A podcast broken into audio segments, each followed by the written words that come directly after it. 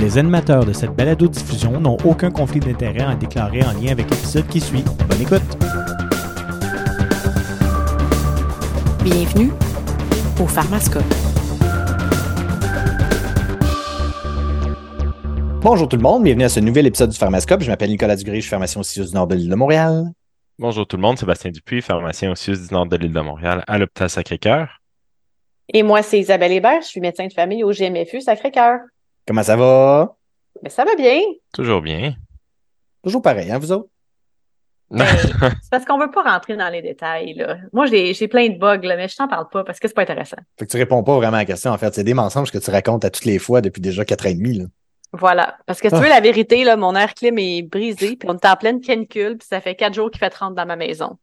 Bon, enfin un peu d'honnêteté. Parle-moi de ça. On a encore un invité aujourd'hui. On est en feu sur les invités. Salut Guillaume. Allô? Alors, euh, Guillaume, de retour avec nous. Euh, quand même, euh, si tu peux prendre une petite minute pour te représenter s'il y a des gens qui n'ont pas écouté le dernier épisode. Bien sûr. Guillaume Brousseau, pharmacien en néphrologie et hémodialyse à l'hôpital du Sacré-Cœur de Montréal du CIUS du nord de l'île de Montréal, également coordonnateur à l'enseignement du département de pharmacie du CIUS et champion de laser tag. Champion, je pense que tu nous disais quand même, il faut, faut le préciser, là, champion Familial. familial de laser tag. hein? Je Ouais. laisse les gens s'imaginer que peut-être que mon titre a évolué depuis le dernier épisode. Oh, t'es peut-être rendu au, euh, au municipal. Qui sait? Puis toi, ça va-tu bien pour vrai? Oui, ça va très bien pour vrai. Bon, parle-moi de ça. Euh, faut qu'on te demande à chaque fois, là, Guillaume, là, as-tu des conflits d'intérêts à divulguer? Je n'en ai aucun. Bon, excellent. Alors, dernier épisode, on a parlé de l'hyperkaliémie, de son évaluation et de son prise en charge, disons, urgente. Et aujourd'hui, le but est de faire le tour de la prise en charge non urgente de l'hyperkaliémie. Là. Fait qu'est-ce qu'on peut utiliser pour la- le traitement ou la gestion chronique et ou ambulatoire des hyperkaliémies?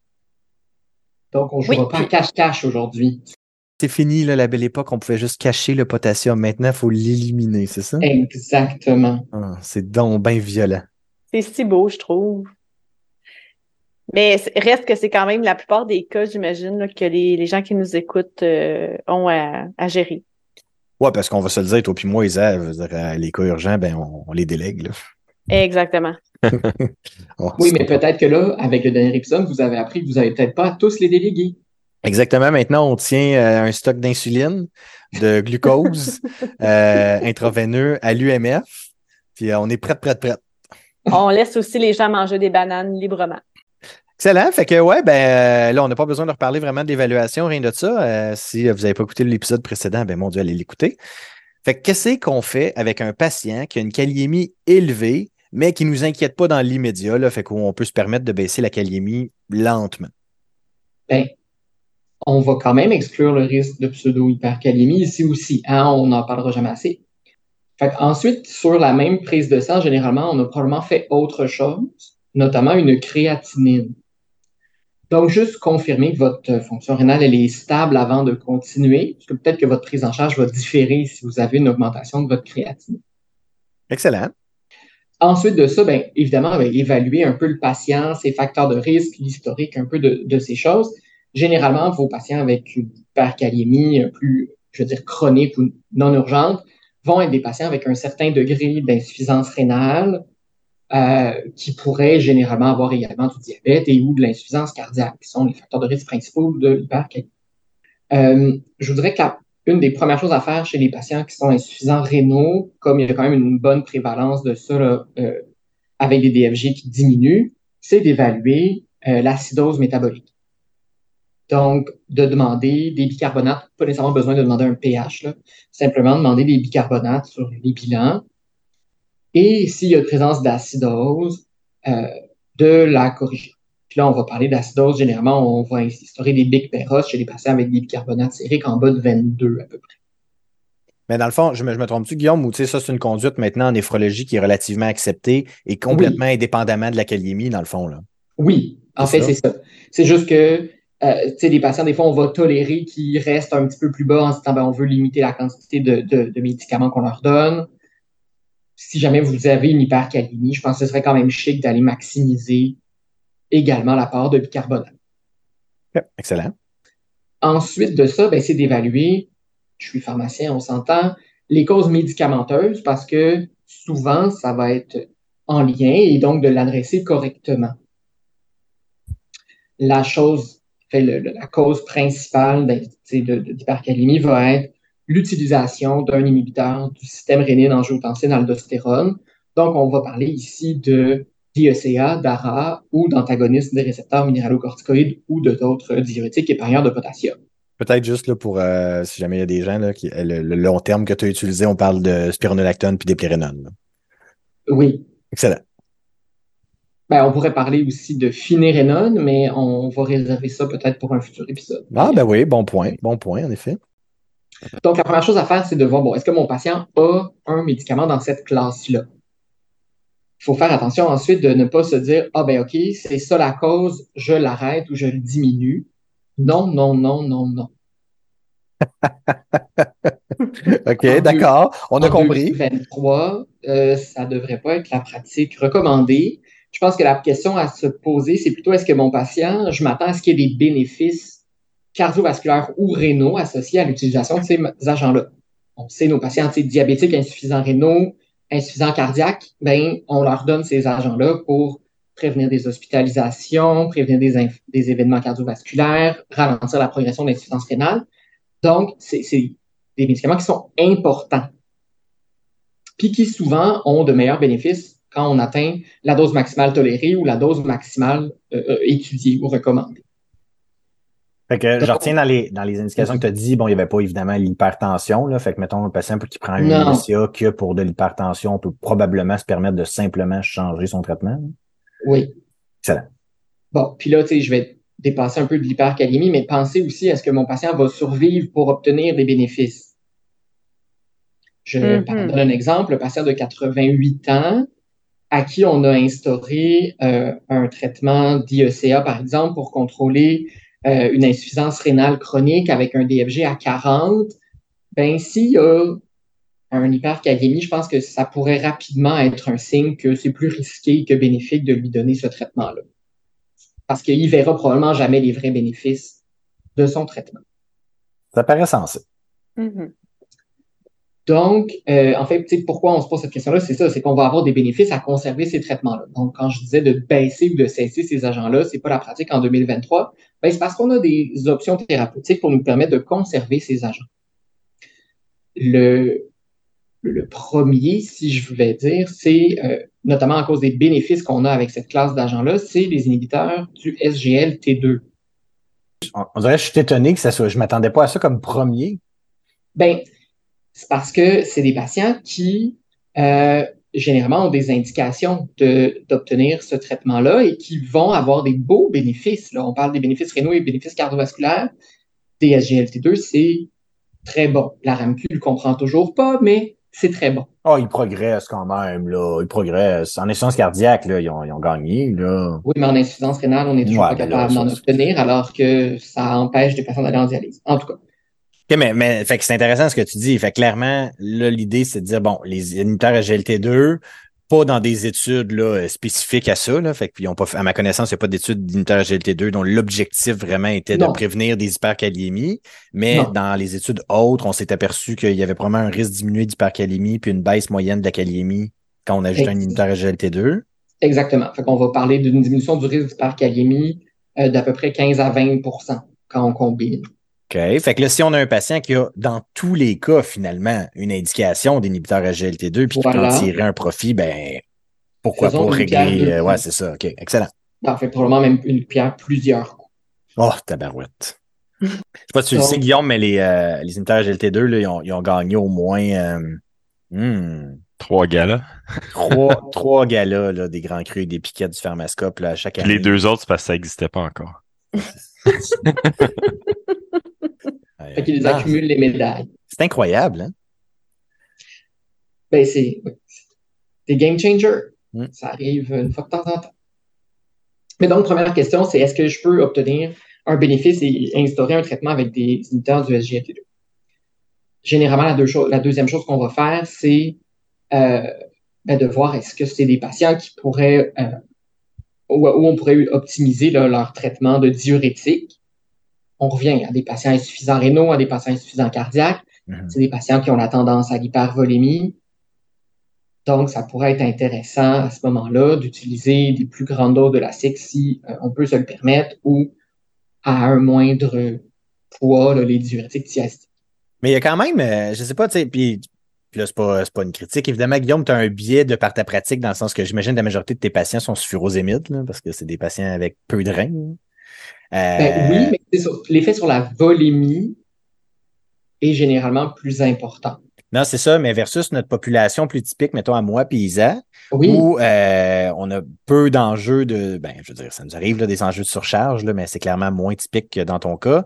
Puis c'est pas des patients généralement là, qui ont des fonctions rénales extrêmement basses. Euh, puis même en fonction rénale assez diminuée, là, tu sais, la, la chlortalidone a quand même, euh, on avait parlé de l'étude clic dans un épisode du Pharmascope là, il y a déjà quelques temps. Il y a une étude en cours même spécifiquement sur l'efficacité de la chlortalidone à permettre le maintien de la spironolactone chez des patients. Euh, fait que juste, je veux juste pas qu'on, parce que c'est ça, dans notre pratique à nous, la- les thiazidiques ont comme un côté pratique autre aussi souvent, là, Oui. pour l'effet sur la pression, pour l'effet toute Tout la journée, puis tout ça. Euh, fait que les, les peuvent être des options aussi tout à fait intéressantes. là. Ah oui, oui, puis c'est dans le but de diminuer le potassium, ça fonctionne. Parfait. Ça, je suis bien d'accord. Euh, ben, c'est sûr qu'après ça, euh, tu sais, si les patients ont euh, d'autres médicaments qui pourraient être évalués, tu sais, là, je parlais du coup des inhibiteurs du système rénine-angiotensинal d'ostéroïde, mais si jamais ils ont d'autres médicaments qui pourraient être arrêtés, je pense par exemple aux suppléments de potassium. J'espère que oui, Seigneur. J'espère que oui. Ben, qu'on intervient. Ben oui, non, mais c'est ça, mais dans le sens où faut quand Non, même faut faire se un petit re-questionner. check-up, être sûr qu'il n'y a pas de supplément de potassium dans le, dans le dossier. C'est un peu gênant, là, si euh, c'est resté là. là. Ouais, mais des fois, ce qui arrive, c'est que, tu sais, admettons, il y, a, il y a du furosémide qui est introduit, puis, tu sais, un deux ou quatre semaines, peu importe, puis avec un supplément de potassium, le furosémide est arrêté, le potassium reste au dossier, puis, oups, tout d'un coup, ça commence à monter. Il y a quand même aussi, tu sais, il y a certains suppléments là, qui peuvent avoir des, des contenus en potassium significatifs. Là, fait qu'au-delà de la liste, quand même s'assurer que le patient prend pas d'autres patentes à gosse qu'il achète quelque part. là. Oui, puis tu sais, dans les patentes à gosse, je pense notamment aux AINS, là, qui sont pas si euh, rares. là. Non, en effet. Euh, puis, tu sais, si je peux faire un petit topo, euh, justement, la prescription Lasix, euh, chez certains, c'est c'est systématique. Ça vient avec une prescription de, de supplément de potassium. Chez un patient insuffisant rénal, pas vraiment une bonne idée. Ça va euh, tourner en hyperkaliémie, cette histoire. Tu as qui a réussi à trouver une règle sur ça? Tu sais, comme avant d'avoir des bilans de contrôle sur euh, une espèce de, de figure de combien de potassium donné avec combien de furosémide? Ça serait pratique. Tu pourrais travailler Si- là-dessus? C'est toujours. Ben, euh, dans c'est- l'épisode d'hypokaliémie, peut-être qu'on aura. Oh, j'aime Un ça. bon il fait- teaser. Ben ouais, il fait garder, il garde le suspense. Très fort, très fort, Guillaume. La barre est haute. OK, fait que là, on a dit regarder les pilules qu'il prend, considérer la gestion des inhibiteurs SGLT2, considérer les diurétiques. Parfait. J'ai peut-être une question, Guillaume, en fait, pour toi. Ben oui, vas-y. Il y a quelque chose, en fait, je, puis je sais pas si c'est peut-être juste dans ma pratique, je sais pas ailleurs, mais sais, tu disais, en 2023, on va pas arrêter chez un insuffisant cardiaque ou un patient insuffisant rénal. Bon, il y a des nuances, évidemment, là, mais de façon générale, un IECA ou un ARA, par exemple, simplement parce qu'il y a une hyperkaliémie. Dans la mesure où l'hyperkaliémie, on présume qu'elle est pas, euh, elle est pas très, très élevée, là, mettons. Mhm. Euh, on va essayer de la gérer puis de maintenir le traitement en cours pour garder les bénéfices sur toutes les, les, les, les issues cliniques importantes. Euh, on dirait qu'en pratique, j'ai l'impression qu'on le fait quand le patient reçoit le traitement, justement, avec un patient qui est déjà sur un ISEA, un ARA, à un moment donné, on prend un contrôle de kaliémie élevé, on va essayer de gérer le potassium. On dirait par contre, puis encore une fois, je sais pas, j'ai peut-être un biais de, de local, là, je sais pas trop, mais à l'inverse, chez un patient chez qui on considère débuter un ICA ou un ARA pour le même genre de bénéfice, si on a un potassium de base élevé, mettons un, un patient insuffisant rénal qui se tiendrait d'emblée sans médicament avec une kaliémie à, je vais dire n'importe quoi, là, 5.2, 5.3, Mhm. on dirait que j'ai- l'impression On qu'on a quand même là le réflexe de s'empêcher de Mhm. débuter un traitement, ce qui, Ah. quand, on dirait quand j'y pense, fait pas de sens, là, non? Ben, ça fait ça fait pas de sens. Puis en fait, c'est c'est quelque chose qu'on remarque, cette énorme disparité entre, tu sais, dans les études, on se fait toujours dire nos patients avec néphropathie, s'ils ont une protéinurie, bon, il faut absolument un IECA. Ben, puis on se rend compte dans la pratique, je pense que les dernières données, c'est à peu près 60, 70% des patients en reçoivent. OK. Puis, pas, puis ça, c'est, ça compte pas ceux qui en ont eu puis qui l'ont pas toléré. Donc, je pense qu'il y a en effet un bon pourcentage de patients chez qui on est, euh, on est poulet, on est chicken. Ouais. Fait que probablement que c'est quelque chose sur lequel on pourrait s'améliorer tous, là. Tout à fait. OK, cool. Donc, de pas se gêner. Puis, si on a souvent peur, ah oui, mais là, il y a des risques. Ben oui, d'accord. Mais je pense qu'on peut peut-être adresser justement avec des inhibiteurs du SGLT2 ou avec, bon, les résines dont on va discuter dans deux minutes. Donc, je pense que ça vaut la peine de se faire de la place pour instaurer ces agents-là. OK. Ben écoute, euh, on, peut, on peut embarquer dans les résines là, à ce moment-là. Oui, c'est pas mal là qu'on est rendu. Ben ouais. Fait que là, dans le fond, les trucs d'avant, les inhibiteurs SGLT2, les, euh, les diurétiques, c'est des produits pour nous aider à excréter davantage le potassium par les reins. Exactement.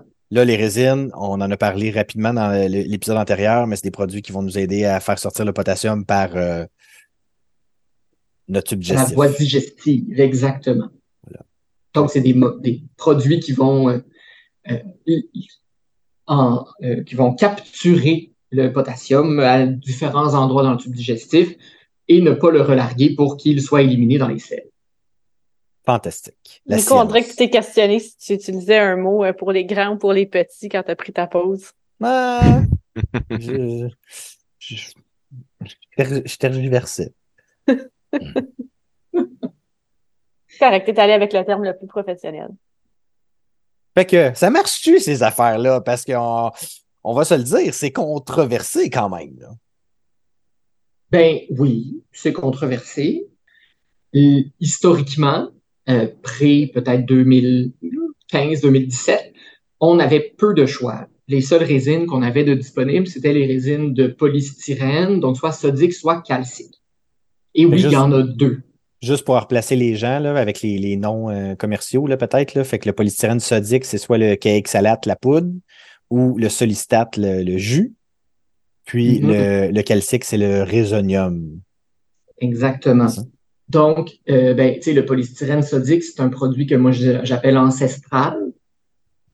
C'est-à-dire qu'on en utilise depuis les années 50, si je ne m'abuse, bien qu'il n'y ait que très peu de papier.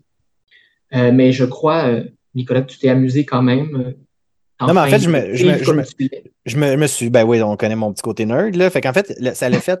Le, le polystyrène sodique a fait deux fois le New England Journal of Medicine en 1961. Euh, deux papiers, honnêtement, d'aucune façon utile, mais qui, pour l'époque, ont permis l'approbation par la FDA du produit en question.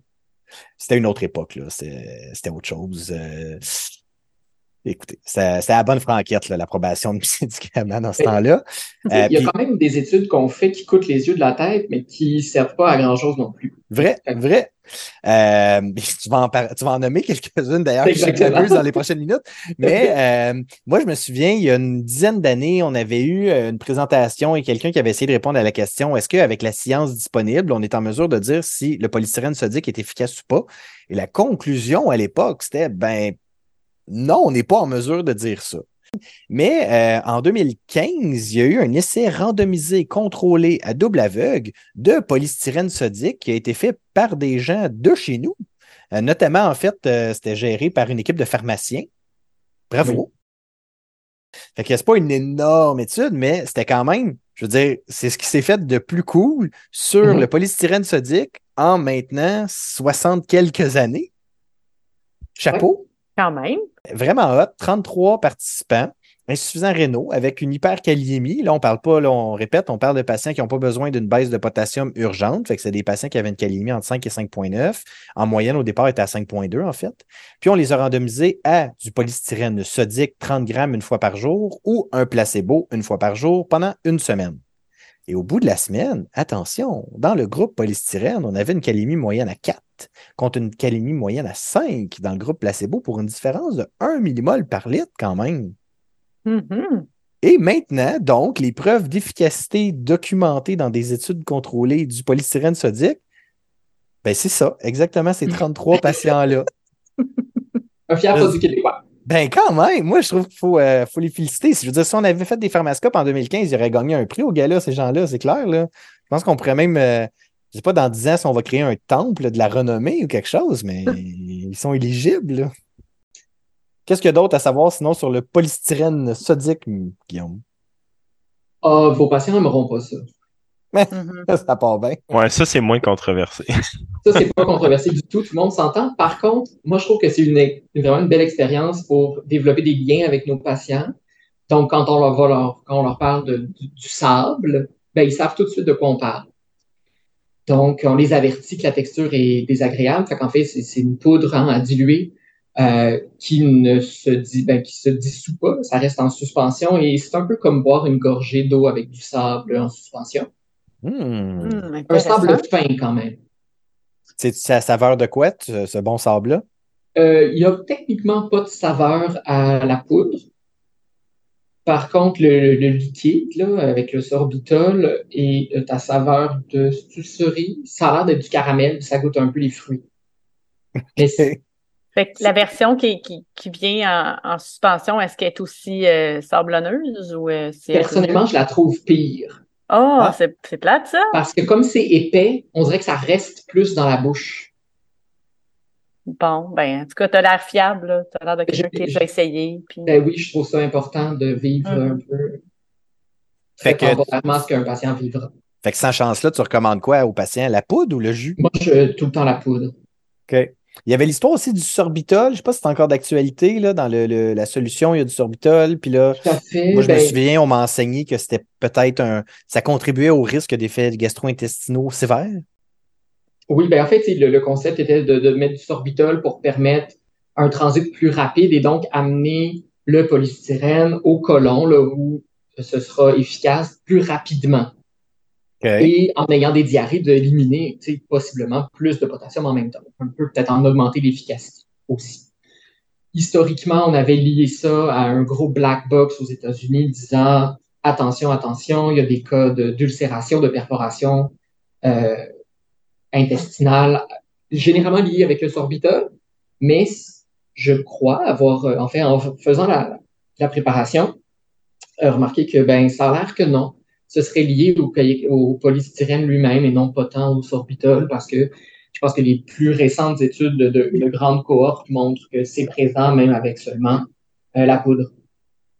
Ben, clairement, oui. Puis même le polystyrène calcique, euh, Oui. qui, qui ne contient pas de sorbitol, puis juste en, en poudre, euh, il, y a, il y a plusieurs cas rapportés maintenant. Fait que ça semble être le polystyrène, effectivement. Puis clairement, il y a, il y a un risque, là, parce qu'effectivement, quand tu regardes les références américaines, souvent, ils semblent être très, très anti-polystyrène. En tout cas, c'est Ah, oui. le feeling que j'avais là, en consultant les différentes références. Puis euh, oui, effectivement, il y a plein d'études observationnelles qui ont porté sur le sujet. Ils arrivent, elles arrivent toutes probablement à un risque augmenté d'effets gastro-intestinaux sévères. Là, on parle vraiment de, de trucs graves quand même, là, des perforations, des, des ulcérations, puis tout ça. Euh, souvent autour de des, risk ratios là, autour de 2, fait que doublerait le risque peut-être par rapport à pas de polystyrène. Mais quand on regarde les chiffres absolus, ça reste quand même des chiffres assez petits. On est pas mal tout le temps entre 0.1 et 0.2% des gens sous polystyrène qui développent une complication digestive. Euh, fait que ça remet quand même, je trouve, les choses en perspective. Puis bon, au bout de la ligne, je sais pas, Guillaume, dans ta pratique, j'imagine que peut-être pas faire exprès pour l'utiliser chez des gens qui ont déjà des problèmes digestifs, puis qui semblent être plus à risque de ces complications-là, mais autrement. Assurément. Si on a déjà un patient qui euh, est en subocclusion, c'est clairement pas l'idée du siècle de lui en administrer. Mais sinon, là, pour en avoir quand même donné pas mal et avoir vu pas mal de patients qui en avaient, mon N est à zéro. En huit Bon. ans et demi de pratique ex- quasi exclusive en néphrologie. là. Fait que non, c'est ça. Il y, a, il y a probablement un risque vrai, mais absolu petit. Voilà. Sinon, ben, les petits côtés techniques, bon, c'est couvert par la RAMQ. C'est pas trop cher. Non, ça coûte à peu près 30-60 dollars par mois le de coûtant. Là. Euh, euh, c'est facilement accessible, les pharmacies en tiennent de façon générale. Puis comme effet secondaire, outre bon, le fait que c'est pas très agréable, ben ça va échanger en fait euh, du potassium contre du sodium. Donc il y a peut-être une augmentation de l'absorption de sodium pourrait faire de la rétention hydrosodée. Puis bien évidemment de la constipation ou de la diarrhée selon si c'est la poudre ou euh, le liquide avec le sorbitol. Puis là, pour euh, la partie sodium, c'est pour ça, j'imagine, qu'ils ont inventé à un moment donné le polystyrène calcique. Ben voilà. Donc, ils se sont dit, ah, ben, tu sais, on a des patients insuffisants rénaux qui ont souvent de l'hypertension ou de la surcharge, c'est peut-être pas logique de leur donner du sodium. Ils ont souvent aussi des désordres phosphocalciques, dont chez certains l'hypocalcémie. Ah ben on va mettre du calcium là-dedans, voyons voir si c'est miraculeux. On dirait qu'il y a une petite partie de moi cynique qui se dit, oh, on dirait quasiment une extension de brevet, mais je dois être de mauvaise foi. Peut-être. Je sais même pas si c'est la même compagnie base. Non, je ne sais pas, j'ai pas regardé. Moi non plus. Mais ça fait un peu ça. Euh, mais donc, euh, ultimement, ce serait plus efficace en termes de pouvoir euh, gramme pour gramme. Là. Euh, donc, théoriquement, plus efficace que la forme sodique. dans les faits, on le titre à l'effet, puis ça, les doses vont se ressembler. Donc, ça fait pas une énorme différence pour le patient. Ah, puis soyons clairs, il y a quelques petites études randomisées contrôlées. Là, on a comparé le calcique puis le sodique avec les mêmes doses, puis ça n'a pas l'air de rien changer. Là. Je veux dire, les deux, les deux ont l'air de marcher à un certain point, mais euh, entre les deux, ça ne semble pas, euh, ça semble pas diverger. Là. Non. Mais clairement, c'est pas mal plus cher, la forme calcique. Donc, voilà, tu sais, je, je, j'en utilise pas, pas parce que je pense que ça, a un intérêt quand même intéressant sur papier, mais c'est à peu près trois fois plus cher que le cahier Salam. Donc, on va parler d'à peu près de 100, 115 dollars par mois. C'est plus difficile d'en obtenir parce que les pharmaciens en passent pas régulièrement, donc ça peut être un peu tannant, entre guillemets. Par contre, c'est, je pense, plus facile à tolérer. si j'en abuse, ça a un petit goût de vanille, donc qui est nettement plus intéressant que du sable sans goût. Euh, et qui va venir avec des risques, ben, vous l'aurez compris, d'hypercalcémie forcément, euh, qui va faire de la constipation sans surprise et qui pourrait faire de l'hypomagnésémie également. en même temps, qu'est-ce qui fait pas de l'hypomagnésémie? Hein? Voilà. OK. Euh, je me trompe-tu ou euh, je suis en train de vérifier en fait pour vrai, là, mais il me semble le polystyrène calcique, il est couvert aussi par la RAMQ. Hein? Oui, il est couvert aussi par la RAMQ. Excellent. Peut-être un petit point sur les résines aussi qu'on n'a pas mentionné. Au niveau médicamenteux, c'est un paquet de troubles parce que ça interagit avec ah tous les médicaments du monde. Fait qu'il faut comme t'attendre quelques heures avant, quelques heures après pour prendre tes autres pilules. Oui. Fait que là, si tu te ramasses à prendre ça euh, à tous les jours, voire deux fois par jour, là, ça commence à être un moyen chial. Ben, je recommande souvent aux patients de le prendre avec le plus autour de l'heure du dîner. Là, comme ça, ils ont pris leurs médicaments du matin, il s'est passé une coupe d'heure. Ils en prennent moins généralement sur l'heure du dîner, puis ils vont en reprendre à l'heure du souper. Donc, c'est le bon timing. OK. Là, après ça, il y a les résines euh, nouveau genre, je vais dire. Nouveau genre. Donc, euh, à partir de, je dirais à peu près 2015, donc deux nouvelles résines ont fait leur apparition dans la littérature scientifique et éventuellement sur le marché. La première, c'est le pâtiromère. La deuxième, c'est le zirconium. Donc, on va les traiter, bien sûr, séparément. Le pâtiromère, c'est le Veltassa. Oui. Pas mauvais. Je trouve pas mauvais quand même. Je donnerais trois étoiles. oui, c'est joli euh, quand même. Le zirconium, il s'agit du Lokelma. Ça, il aurait pu le laisser juste zirconium. Ouais, ouais. Sans joke, là, moi, je serais allé zirconium, zirconium. De un, c'est audacieux, je trouve. Puis de deux, tu peux pas topper ton nom générique. Je suis d'accord. En fait, euh, le zirconium, c'est le cyclosilicate de zirconium. Encore mieux. Puis le, le c'est euh, avec il y a aussi du sorbitol, là, fait que c'est genre pâtiromère, euh, calcium sorbitex, quelque chose comme ça, si on veut le dire comme au complet. Ah, je trouve ça vraiment moins bon. C'est ça. Mais donc, pâtiromère, vous allez voir, ils n'ont pas réinventé la roue. Donc, le pâtiromère est une résine qui, elle, échange le calcium pour du potassium ça vous sonne une cloche. C'est un peu la même, le même concept que le résonium, donc le polystyrène calcique. C'est étudié, ils ont plusieurs études. Ça, c'est Benkyo. Toute leur thématique d'études de mise en marché, c'est des noms de pierres précieuses. Oh. Je trouve que ça aurait mieux fité avec le zirconium, personnellement. vrai. vrai. C'est vrai. Mais non. Donc, ils ont des études comme opale, amber, améthyste, Diamond, c'est très beau. Ah, mais c'est quand même, je trouve que c'est très fort. Tu sais, la mode, là, ces temps-ci, c'est choisir un mot puis changer le numéro après, là. Step 1, step 2, step 3. Pour vrai, chapeau. Fait que trêve de plaisanterie. Euh, ces études de, de pierres précieuses, c'est principalement des études chez des patients en insuffisance rénale chronique. Évidemment, ils ne vont pas étudier ça chez la population avec une fonction rénale normale. Euh, puis l'objectif est louable et je pense logique ben, après avoir fait les études pour démontrer que oui, ça baissait la kaliémie, ben, ils ont vraiment visé d'avoir des études où ils utilisaient cette résine-là de pâtiromère pour pouvoir poursuivre ou optimiser les traitements à base d'IECA, d'ARA, puis d'antagonistes des récepteurs minéralocorticoïdes. Ben, ce qui rejoint ce que tu disais tantôt, là, le Oui. concept de ne pas diminuer ou cesser un traitement qui offre des bénéfices, mais plutôt gérer la kaliémie. Ben, c'est ça. Le, pas le désavantage, mais ce que je trouve dommage avec cette résine-là, puis ça va être la même chose pour le zirconium, c'est les données qu'on a, les bénéfices qu'on a, c'est sur des issues de kaliémie. Donc, pourcentage de patients avec des hyperkaliémies, euh, juste la diminution sur le traitement de la kaliémie sérique, ça s'arrête pas mal là. Donc, on reste sur notre fin, disons-le. Fait qu'en fait, si on prend la plus grosse des pierres précieuses, là, c'est Diamond. Puis Diamond, ça a été quand même un, ben, là, ça sonne méchant, là, en étant- bon, je comprends qu'ils ont fait ce qu'ils pouvaient, là, j'imagine, mais c'est un peu un flop, parce que le but Ah, de Diamond. Diamond se voulait une étude randomisée contrôlée de pâtiramère avec l'objectif de démontrer vraiment un- un- des différences sur les issues cliniques. Oui, on était vraiment content de voir cette étude-là euh, débuter, recruter. Et là est arrivé quelque chose euh, de bien dommage dans toutes nos vies, la COVID. Mhm. Plusieurs centres de recherche ont eu la consigne de fermer et d'arrêter les recrutements parce qu'on ne voulait pas faire nos des patients. Donc, ils ont changé leurs issues une fois que les patients avaient commencé à être recrutés pour des issues de kaliémie parce qu'on n'en avait pas assez, ça a l'air. Bon, Ils ont fait ce qu'ils pouvaient, là, on s'entend, Oui, on oui, savait oui. plus où mettre les gens. Là, Isabelle a travaillé dans un hôtel, là, je veux dire, euh, les temps étaient durs, là. Mais, euh, mais C'est fou quand on se rappelle de ça, hein? Il n'y a pas si longtemps, Isa, tu travaillais dans un hôtel, tu crois? Mais fait que Diamond, finalement, quand même presque 1000 participants, ça l'a montré, bon, le- on dirait que l'issue Kaliemi, j'en comprends à la limite pas l'intérêt parce que on s'entend que c'est des études, là, c'est pas des études d'urgence, là, c'est des études de plusieurs, plusieurs, plusieurs semaines. Fait que, Oui. Je veux dire, on laissera pas nos patients dans la vie hyperkaliémique à risque, Ben là. Fait, qu'on dirait que la partie kaliémie, je la vois peu intéressante. Puis effectivement, de toute façon, quand on regarde les chiffres, il n'y a pas une grosse différence entre les deux groupes sur la kaliémie. Ils ont quand même évalué en issue secondaire les décès de toutes causes, les décès cardiovasculaires, les hospices cardiovasculaires, les hospices pour insuffisance cardiaque.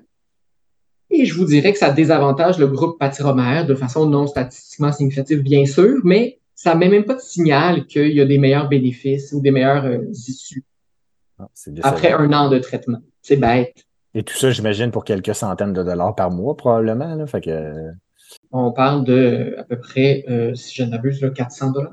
Ouh, fait quoi? Ça, ça fait cher pour pas grand-chose, là. on on se dit, bon, d'accord, on trouve que ça n'a pas de valeur, mais est-ce que c'est plus efficace que notre bon vieux caillexalate, le polystyrène sodique? Ben, on a une étude chez les patients insuffisants rénaux terminaux en hémodialyse qui compare les deux. On se dit, bon, c'est peut-être une niche là à y avoir. Si on montre que c'est meilleur, peut-être qu'on va vouloir l'utiliser davantage. Ben non, c'est moins Hmm. efficace Sérieux, moins efficace? on s'est rendu compte que le groupe sous pâtiromère euh, passait euh, pendant le traitement d'un potassium à 5.8, je pense, à 5, alors que celui sous caillexalate descendait à 4.55. Et tout ça, encore une fois, pour 400 dollars par mois. Fait Exactement. Tu sais, je pense que la dose était peut-être pas équivalente. Peut-être qu'ils ont donné une dose équivalente un peu plus grande de, de polystyrène sodique. Mettons que je vais les défendre pour ça. Puis c'est mieux toléré, clairement. OK, quand tu dis clairement, Mais- mettons. Ben, en fait, c'est c'est une poudre à diluer, mais qui a une texture un peu moins sablonneuse. Euh, OK, qui- mais attends, attends, là, quand tu dis tolérer, donc on n'est pas dans des affaires qui t'amènent à l'hôpital, là. Plus comme Non. accepté. Oui, c'est ça. Dans les trucs plus pratico-pratiques, je vous dirais, euh, ben, c'est des sachets qui sont prédosés. Petit mini avantage par rapport au cahier salade qui est fourni sous forme de, de- de chaudière, quasiment. Donc, qui vont être titrés comme le cahier salade là, à la dose pour avoir un potassium adéquat qu'on dilue dans un liquide, soit de l'eau, soit du jus de pomme, du jus de canneberge, pour le boire, tout simplement. C'est pas très compliqué. On doit aussi l'espacer d'à peu près trois heures avec les autres médicaments. Que trouble. Et oui. Par contre, je pense que si on a un patient qui vraiment a, un, a besoin d'une résine, ne tolère vraiment pas euh, aucune forme de caillexalate, que ce soit sodique, calcique, liquide ou poudre, ben, je pense que c'est raisonnable d'en utiliser, mais soit avec une assurance privée ou bien en, en faisant un patient d'exception avec la règle. Excellent, parfait. Fait comme une alternative, finalement. C'est ça. Puis le dernier, le plus beau, le préféré? zirconium. Donc, le zirconium, euh, lui, va ressembler, si on veut, au polystyrène sodique qui échange du sodium et des ions hydrogène pour du potassium. Lui ferait effet davantage un peu partout dans euh, l'intestin, bien qu'ultimement, ça ne changera pas grand-chose. étudié, ben, évidemment, chez les patients insuffisants rénaux chroniques avec ou sans diabète qui ont besoin de, de traitement de d'inhibiteur du système rénine-angiotensine d'aldostérone. Mais lui, c'est vraiment dans des objectifs de contrôle du potassium. Il n'a pas eu la même angle, le même angle d'évaluation là, pour titrer à la hausse les IECA, ARA et ARM. Fait que lui, c'est vraiment juste le contrôle du potassium. En fait, je pense que c'est en cours avec les zirconiums, c'est ce que tu Oui, ben, on- j'allais en parler, mais oui. Ah, ok, ok, En fait, c'est ça. eux, ils ont fait ça après. Donc, euh, j'ai pas grand-chose à dire que, ben oui, ça fonctionne. Euh, ça a été étudié un peu, ben, un peu en aigu dans le sens où euh, ça se donne dans les études de façon plus agressive pour commencer. Donc, on parle de 10 grammes trois fois par jour pour 48 heures, puis ensuite une posologie diée de 5 à 10 grammes. Ah. Ils ont comme démontré que ça pouvait faire effet en une heure. Je reviens à ça n'a pas le temps de se rendre, là, mais en tout cas, Ben, de un puis de deux. De toute façon, là, les patients dont on parle a priori en ce moment, voilà. dont on s'en fout bien que ce soit dans une heure ou dans une journée. C'est ça. Euh, donc, c'est un peu étrange, mais généralement, après ça, ils, ils donnent des doses quotidiennes. Mais ça fonctionne. D'accord. C'est tout ce que je peux vous dire de ça. Euh, les effets secondaires qu'on va avoir avec ça, ben, c'est là aussi de l'œdème ou de la rétention hydrosodée comme ça échange du sodium. Puis, ben, ça fait de la constipation et de la nausée sans surprise. Toujours pareil, hein? Donc, vous comprendrez qu'on, c'est tout du pareil au même, si on veut. Mais du pareil Euh, au même plus cher. Ah oui, du pareil au même, mais euh, voilà, princier un peu. Il y a, par contre, une étude positive en dialyse qui montre que ça fonctionne. Ça s'appelle l'étude Dialyze, euh, qui n'est pas comparée là, avec le, le. C'est juste celui-là contre le placebo. Puis, en cours, il y a l'étude euh, mais Outcomes, où là, on va vraiment mesurer les risques cardiovasculaires, les risques arythmiques, les risques d'AVC chez des patients hémodialysés qui euh, utilisent le, le, le zirconium ou le placebo Oh! pour contrôler leur potassium. Donc, c'est les premiers, je pense que ça va être les premiers à sortir ce papier-là si tout fonctionne euh, comme ils veulent, mais je pense que leur recrutement a l'air de bien aller. On leur souhaite pas une récidive incroyable de COVID pour finir Ben voilà. comme euh, Diamond, là, mais intéressant, super intéressant. Donc, eux auront peut-être un avantage si jamais ils démontrent qu'il y a vraiment des bénéfices que, c'est ça, on les a pas avec le kayak salade, ces bénéfices-là de diminution des risques cardiovasculaires. Donc, Mais en fait, on les a pas, on les a pas étudiés, documentés. non, non, et oui, voilà, c'est ça. On sait pas, là. Fait que ça se détaille combien, cette petite merveille? Euh, 400 à 800 dollars par mois. Oh. Euh, donc, comme les autres, on l'espace avec les autres médicaments. C'est une poudre à diluer qui goûte rien, euh, refusée par l'INES, valeur thérapeutique non reconnue, sans surprise là non plus. À voir si ça changera puis s'ils resoumettront là, une fois euh, des études de outcome issues. Ah, mais c'est super. Mais je, moi, je suis vraiment content d'avoir fait cet épisode-là parce que clairement, je n'étais pas à jour là, dans la gestion des nouvelles résines. Bon, j'avais compris que ça Ah. faisait pas grand-chose de fantastique. Ben, c'est ça. là. T'as pas, t'avais pas besoin parce que tu faisais la bonne affaire sans le savoir. Ouais, c'est ça. On reste les- avec notre médicament ancestral, finalement. Ben, c'est ça. Tu sais, vous allez lire des références américaines qui, le, le, le polystyrène, c'est ça, puis le démon, c'est pareil. Donc, c'est pour eux, puis même dans les guidelines, du KDIGO, puis de, de, de Société américaine de cardiologie, c'est utiliser des, des nouvelles résines. C'est Oh oui, spécial, c'est- hein, pour vrai? C'est spécifié, puis c'est à peine s'il n'y a pas du gras puis du souligné. Parce qu'on dirait, c'est ça, on dirait que les seuls arguments documentés que je vois, bon, le goût de merde, là, OK, peut-être, ou la texture, là, mauvaise, Mhm. euh, OK, là, ça, on- pas de trouble. Mais au niveau plus clinique, c'est comme la crainte des effets secondaires indésirables digestifs graves. Puis on s'entend, là, on n'a pas de science qui nous permette, premièrement, d'exclure ces effets-là avec les nouveaux produits. Puis les chiffres absolus avec le polystyrène, on l'a dit tantôt, ça reste des chiffres absolus qui sont très, très, très, très, très petits, là. Ouais. Fait que, euh, on dirait que. Et puis, ultimement, on n'a pas réinventé la roue. Tu sais, tous les autres effets avec le, le potassium, euh, le, le sodium, puis le calcium, ben, on a refait la même affaire avec les mêmes ions. Fait que c'est pas, euh, pas nécessairement très surprenant. Ah, ben, super Ben, intéressant. il me semble que ce serait le fun que quelqu'un se penche sur comment améliorer le goût et la texture du- de notre fameux euh, polystyrène euh, sodique. Notre ancienne nutritionniste en néphro à Sacré-Cœur avait des recettes pour faire des muffins et d'autres affaires. Arrête. Kayak salade en poudre, je vous le jure. Par contre, je les ai jamais retrouvés. Je pense qu'elle est Euh. partie avec son cartable de recettes, puis on l'a pas gardé.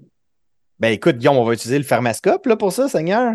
Mais Alors, euh, pour tous les gens à l'écoute, si vous avez une liste de recettes de muffins au polystyrène, là, Faites-nous suivre ça. Ça peut-tu être cuit du polystyrène? Y a-t-il un risque que ça dégrade le truc? Je sais pas trop. Il y en a un que tu peux pas mettre dans l'eau chaude, là. Je pense que c'est le pâtiromère. pâtiromère. C'est ça, mais. Mais pas ça au micro-ondes, mais tu sais. Ah, c'est donc bien une bonne idée. Ben, coudon. Bon, ben super. Est-ce qu'il y avait quelqu'un qui avait encore une question ou un point à ajouter sur la gestion plus chronique de l'hypercalémie? Non, ben, moi, je suis juste un peu découragée que c'est, ça, ça s'améliore pas plus que ça. Mais- Mais tu sais, je pense que ce qu'il faut retenir, c'est IECA, ARA, spironolactone et compagnie, essayez de les garder le plus longtemps possible et faites tout en votre pouvoir pour les garder. Je, je vais me faire l'avocat du diable, Guillaume, là-dessus. Vas-y. Tu sais, j'ai toujours, toujours euh, de la misère avec les phrases, puis là, c'est pas une phrase que tu as utilisée, mais tu sais, quand on entend des gens dire, ah, mettons, ah, ce patient-là est néphropathe, il doit avoir un IECA ou il doit maintenant avoir un inhibiteur SGLT2 ou ce patient-là est insuffisant cardiaque, ah, il doit avoir un IECA. Ça me fatigue toujours beaucoup parce qu'il faut quand même, faut être honnête, il en reste que la majorité des gens à qui on donne ces médicaments-là dans le but de prévenir des complications ne vont pas en bénéficier. là. C'est mathématique, des NNT Oui. à 2 ou à 1, il n'y en a pas dans cet univers-là. Fait fait. que la majorité des gens, dans les faits, vont prendre ça pour, au bout de la ligne, à peu près rien. Fait qu'en sachant ça, en sachant quand même le désagrément de prendre, par exemple, du polystyrène sodique euh, à tous les jours, trois fois par semaine, ou peu importe, Oui, je veux dire, au bout d'une discussion, dans le cadre d'un processus de décision partagée, je serais quand même très, très confortable un- avec un patient qui me dirait, Hey, pour vrai, enlève-moi les, là, la maudite pilule monter mon potassium. Puis je pense que ça serait tout à fait raisonnable aussi. Fait que le petit côté décision partagée qu'on ramène toujours, évidemment, là, que, que je- oui. Oui, puis on a d'autres options aussi pour euh, compenser là, l'hyperkaliémie que euh, les résines. Oui. On revient à nos diurétiques, euh, puis euh, aux Au furosémides SGT2. dont on parlait tantôt, Oui. puis au SGT2, voilà. Ben, excellent. Ben, merci, Guillaume, d'être venu. Très Ça apprécié. fait plaisir. Merci de m'avoir accueilli si chaleureusement. Merci encore une fois. Fait qu'on se revoit bientôt pour parler cette fois d'hypokaliémie. Ben Ben oui. oui. Puis autrement, ben, euh, petit message habituel, c'est des questions, des craintes, des critiques, des commentaires. On vous invite à communiquer avec nous sur l'une ou l'autre des plateformes médiatiques qu'on ne maîtrise toujours pas. Euh, on essaye. Peu. Euh, les chances que ça s'améliore, d'après moi, elles sont faibles. Euh, sinon, ben, on se parle bientôt. Bye bye. Salut! Bye. Ciao! L'information contenue dans cette balado-diffusion est à titre indicatif seulement et ne remplace en rien l'avis ou le jugement d'un professionnel.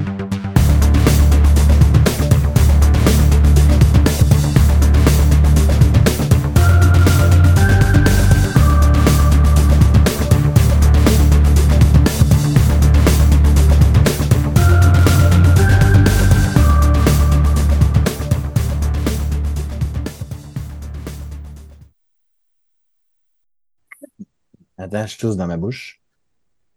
C'est quand même rare qu'on tous aille aille- Non, mais j'ai essayé, Ça j'ai s'appelle essayé, autrement si ça arrive. j'ai essayé de le, de le contenir.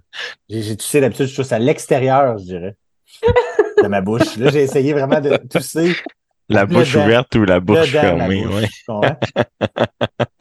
euh, c'est plus difficile. On se rend compte que d'écrire une toux, hein, c'est pas si simple que ça. Ah. OK, excusez.